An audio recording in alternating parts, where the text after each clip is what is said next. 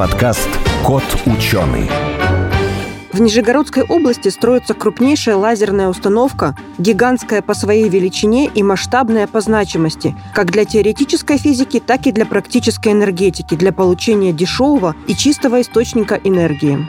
В лазерном термоядерном синтезе соединились два наиболее замечательных открытия столетия. Это термоядерные реакции и квантовая генерация света для того, чтобы подарить человечеству практически неисчерпаемый источник энергии. Фабрика фотонов в Сарове будет производить лазерные пучки, которые смогут сжать и разогреть вещество до таких условий, как внутри ядра Солнца. А вот что произойдет с ним дальше, разберемся в подкасте «Кот ученый». Сухие цифры, графики и датчики, законы и формулы – скучно. Нужна ли наука в нашем обществе потребления и ярких рекламных слоганов? Пандемия и природные катаклизмы показали, что без науки нам в никуда. Это подкаст «Кот ученый», где мы попытаемся понять, что происходит в окружающем мире и постичь суть явлений. Сегодня в нашей студии Андрей Кузнецов, доктор физико-математических наук, директор Института лазерных и плазменных технологий Национального исследовательского ядерного университета МИФИ. Здравствуйте.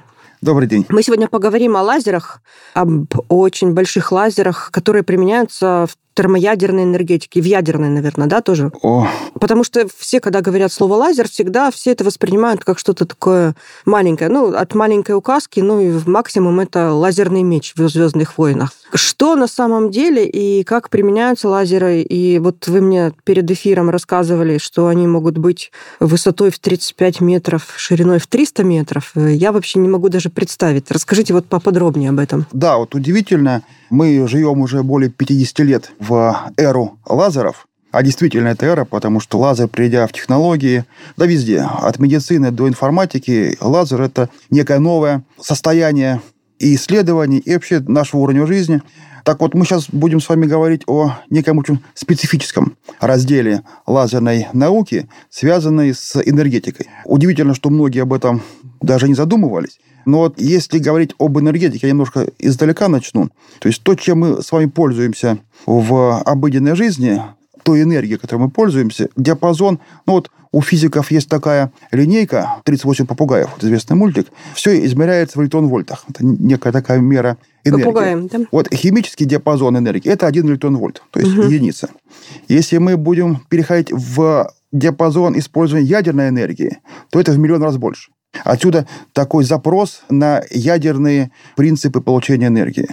И здесь очень простая формула, которую написал Эйнштейн еще в начале прошлого века, E равно mc квадрат. То есть эквивалентность энергии и массы. Вот эта эквивалентность содержится внутри ядра. Угу. Вот извлечь ее научились в середине прошлого века. Сначала в виде бомб, а американцы взорвали атомную бомбу в 1945 году. Через 9 лет в Обнинске у нас в России, в Советском Союзе появилась первая мирная атомная станция. Прошло всего 9 лет. В 1953 году американцы взорвали первое термоядерное оружие в виде еще не бомбы, но некого устройства, а мы чуть больше, более полугода с опозданием. Вот прошло 70 лет термоядерного энергетического комплекса не сделано. То есть термоядерной энергетики не существует. И на самом деле это очень большая проблема такая мировоззренческая. То есть либо вообще невозможно это сделать, и это вызов ученым, хотя мы прекрасно знаем, что все звезды работают именно по этому принципу.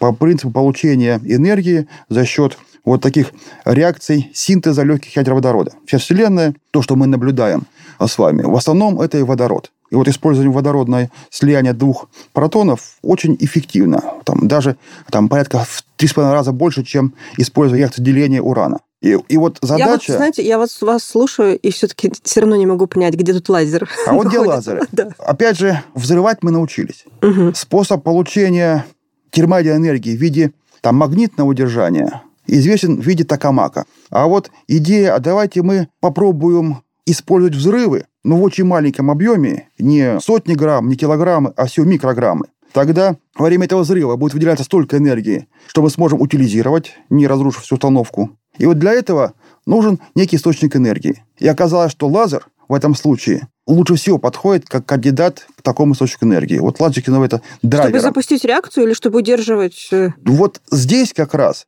Вопрос запустить реакцию и удерживать реакцию – знак равенства. Да? Потому что, как ни странно, это даже называется там, термином инерциальное удержание. Реакция должна пройти за время, пока вещество не разлетелось в результате взрыва. Mm-hmm. Это микровзрывы. Но вот удивительно, что вот если у нас будет там микрограммы вещества, то вот этот взрыв такой капсулы эквивалентен взрыву килограмма взрывчатки в объеме меньше миллиметра. И вот задача как раз лазера сделать условия, чтобы эта капсула прореагировала. Но эти условия тоже уникальны. Они в природе реализуются только в центрах звезд. Это температуры порядка 150 миллионов градусов, а в звездах в 10 раз меньше. И это давление. Вот оказывается, что плотность вещества вот в этой капсуле должна быть почти в 300 раз больше, чем плотность твердого тела. Тоже в природе не существует. И вот лазера, задача лазера – создать такое давление, чтобы сжать вещество до таких плотностей, удержать его а в этом случае мы говорим о времени удержания в миллиардные доли секунды. Это очень мало. Но этого хватает, чтобы такое плотное вещество успело прореагировать с выделением вот необходимой энергии. И задача с точки энергетики, чтобы вложенная энергия оказалась меньше, чем получена в результате реакции. Если мы это достигнем, мы получаем источник действительной энергии.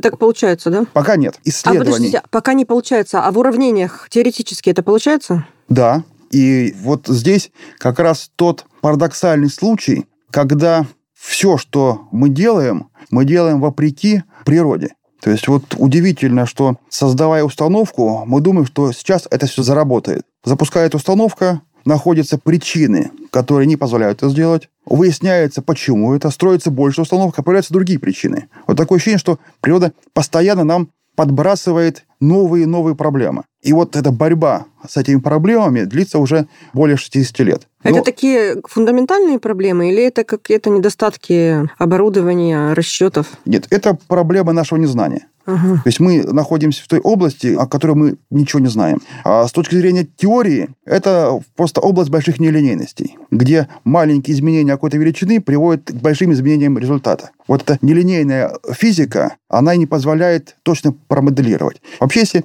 говорить о лазерном термояде, это, можно так образно сказать, что теоретики для себя купили логарифмическую линейку. То есть это установки сделаны для того, чтобы приблизить наше понимание процессов, которые происходят, вот такой очень... Ведь это экстремальное состояние вещества, в природе не существующее у нас нигде. Мы создаем, кроме... искусственно создаем условия, как внутри звезд. Да, и мы исследуем эти состояния. В звездах оно длится миллионы лет, а мы это реализуем за миллиардные доли секунды. Сейчас даже появился такой термин «лабораторная астрофизика», когда лазерная техника позволяет проводить эксперимент по моделированию состояния звезд вот в наших условиях. За очень короткие времена в очень маленьком масштабе. Но оказывается, что есть некие формулы, которые эквивалентны. Все, что происходит в космосе на больших расстояниях и за большие времена, эквивалентно тому, что происходит в фокусе лазерного пучка. И оказывается, что это действительно так. Вот лазерный термоид – это вот та область знаний, которая занимается экстремальным состоянием вещества. И выходом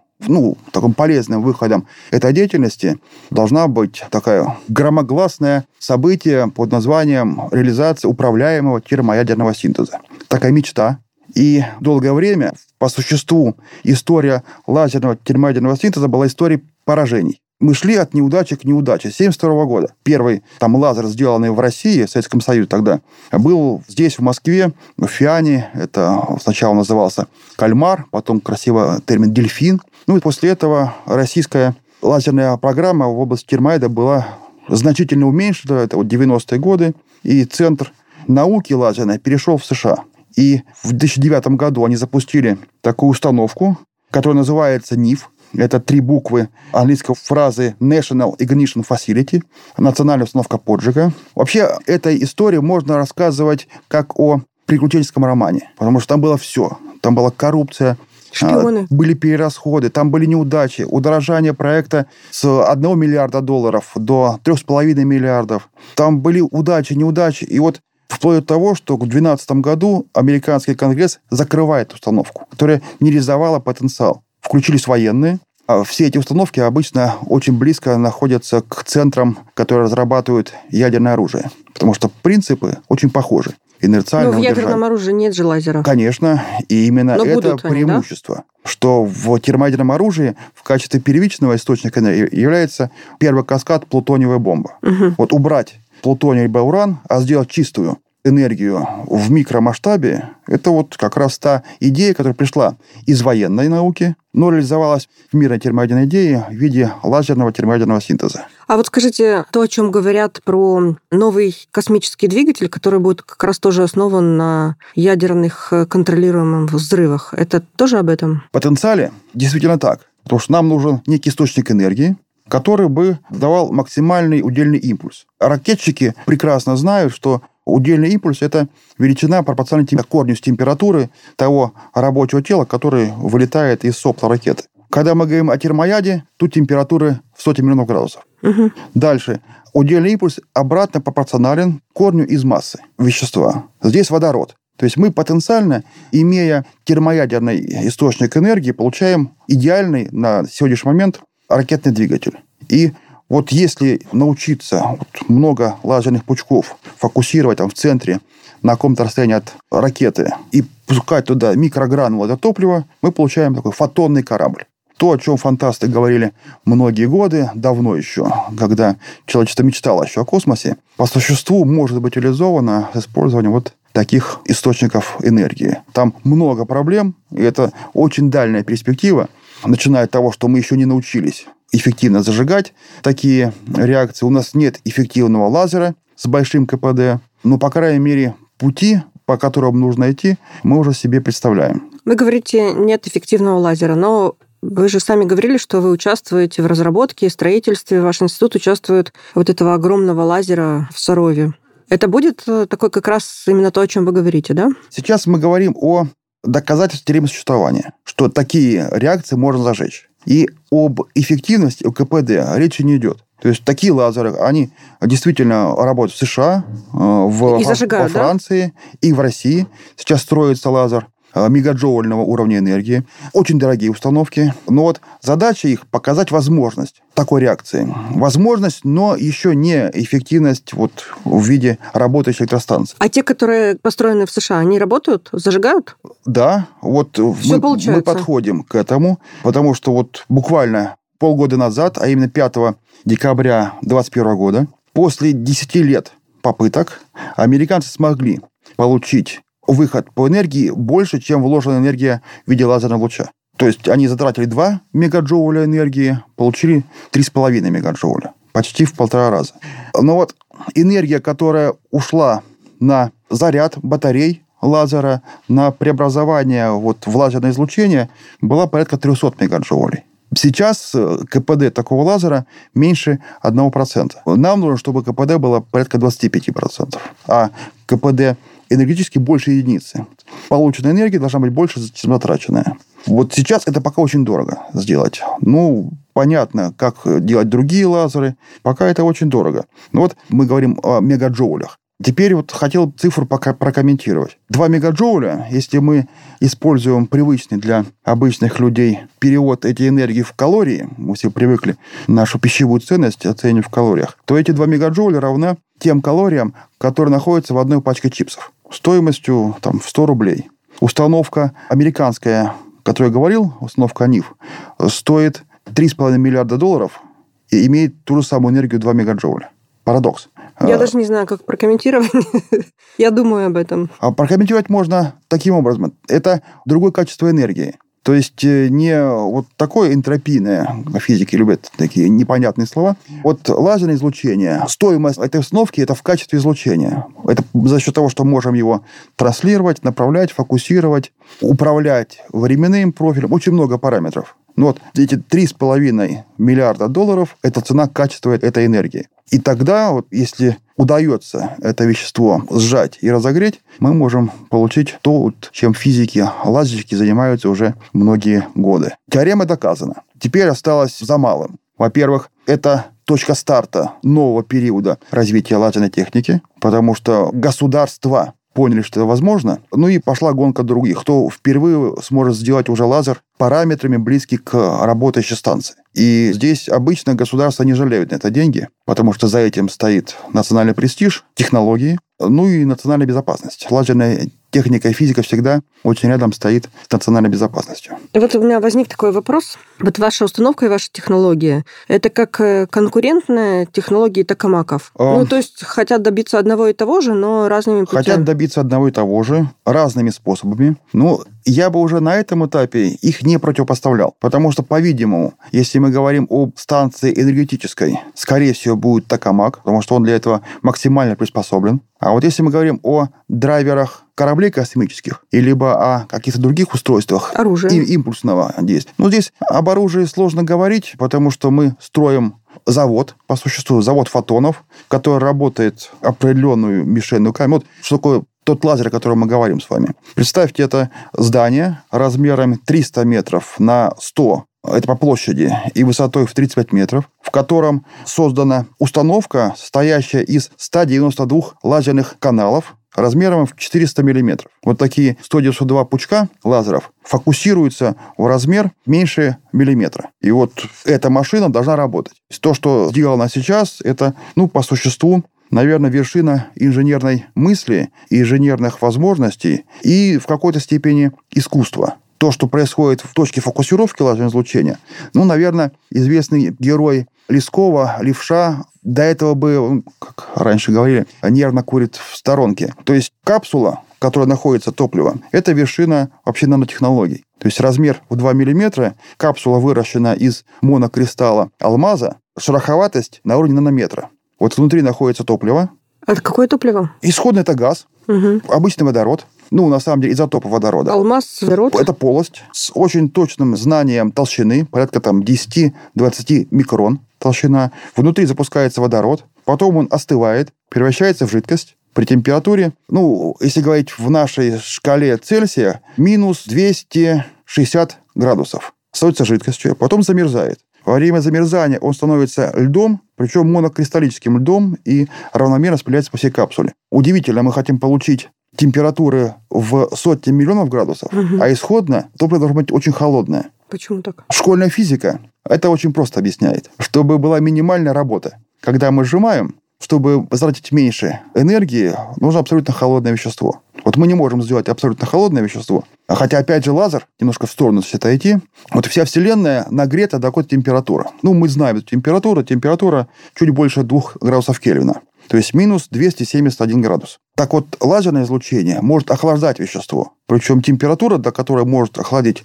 лазер, но это уже не вещество, а это отдельные атомы, либо ионы, отличается от абсолютного нуля на миллиардную долю градуса. И лазер же может нагреть до миллионов градусов. Это капсула, и топливо загружается по очень тонкому капилляру диаметром 2 микрона. Причем один эксперимент может стоить миллион долларов. Эксперимент происходит раз в сутки. И это вот цена тех знаний, которые получаются в лазерных экспериментах. Я себе нафантазировала, это такие алмазные в капсулы 2 миллиметра, ну, то есть их можно носить в кармане в какой-то коробочке, да, а из них получается ядерный взрыв какой-то там мощности. А какой О, мощности? Вот порядка полкилограмма тротила. Не знаю, как тротил взрывается. Ну, я думаю, что вот если бы мы взорвали в этом помещении, вряд ли стены бы сохранились. Угу. Так это супероружие. Я, я уже думаю, ну, сценарий фильма какой-то с такими капсулами еще нет? А, супероружие у нас есть в виде бомбы. Угу. А вот сделать так, чтобы такие микробомбы, взрываясь, не разносили всю установку, а работали, а работали в виде такой импульсной электростанции, вот эта задача. Взрывать мы умеем. А вот сделать так, чтобы управляемо это проходило, это та задача, которую пытаются решить. Это самое сложное. Когда планируется запуск? Знаете, есть очень известная фраза, которую относят к такому ученому фамилии Кокрофт, английский ученый, Нобелевский лауреат. В начале 70-х годов у него спросили журналисты, как вы думаете, когда заработает первая термоядерная станция? Он сказал, через 20 лет. Проходит 10 лет. Тот же самый вопрос, он говорит, через 20 лет. Я же вам сказал, да? Да, я же вам говорил. На что вот журналист спрашивает, ну как же так, вы же тогда говорили, и сейчас одна и та же. Зато никто меня не обвинит в непостоянстве. Вот этот термоядерный вариант и сейчас существует. Как ни странно, и сейчас вот по прошествии уже 50 лет, интервал в 20 лет, он остается. И вот многие эту фразу используют для того, чтобы доказать бесперспективность их исследований. И действительно, предпосылки именно к такой оценке, они реальные, что магнитное удержание постоянные проблемы. ИТР мы сейчас видим, как он тяжело строится. И в лазерном термояде много проблем аналогичных. Но мне нравится другая фраза. Ее сказал научный руководитель института, который находится в Троицке, Тринити, это Черковец Владимир Евгеньевич сказал, я знаю, когда построят первую термоядерную станцию.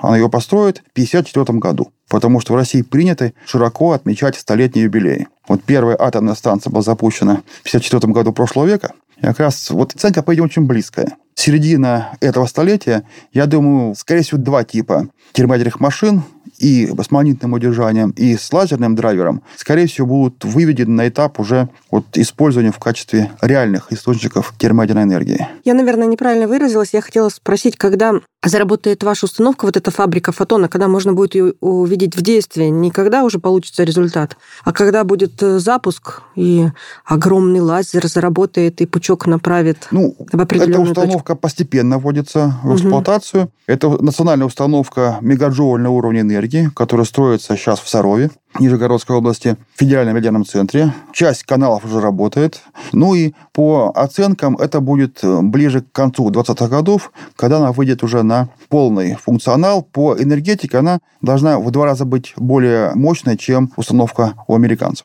И она более умная, по способу введения излучения в мишень, и мы надеемся, что она получит более сильные результаты по отношению к тем, которые получены сейчас на американской установке. Ну и когда получатся результаты, тогда уже начнутся ваши исследования с точки зрения теоретических и других. Ну, они уже сейчас идут. Это действительно будет уже машина для проверки тех моделей, потому что самые мощные компьютеры, они находятся в федеральных ядерных центрах, что у нас, что в США, во Франции, в Китае потому что это очень сложные процессы, которые приходится считать. И каждый раз для проверки тех моделей нужны экспериментальные данные. Вот такие машины строятся именно для верификации тех кодов, которые разрабатывают теоретики, математики, программисты, но без эксперимента эти все цифры, они совершенно не валидатны природе. Андрей Петрович, очень интересная тема, очень интересный подкаст у нас получился. Я надеюсь, что мы с вами продолжим, когда у вас будут какие-то новые данные, может быть, когда заработает установка там или у вас в институте. Хочу вас поблагодарить и напомню, что в студии был Андрей Кузнецов, доктор физико-математических наук, директор Института лазерных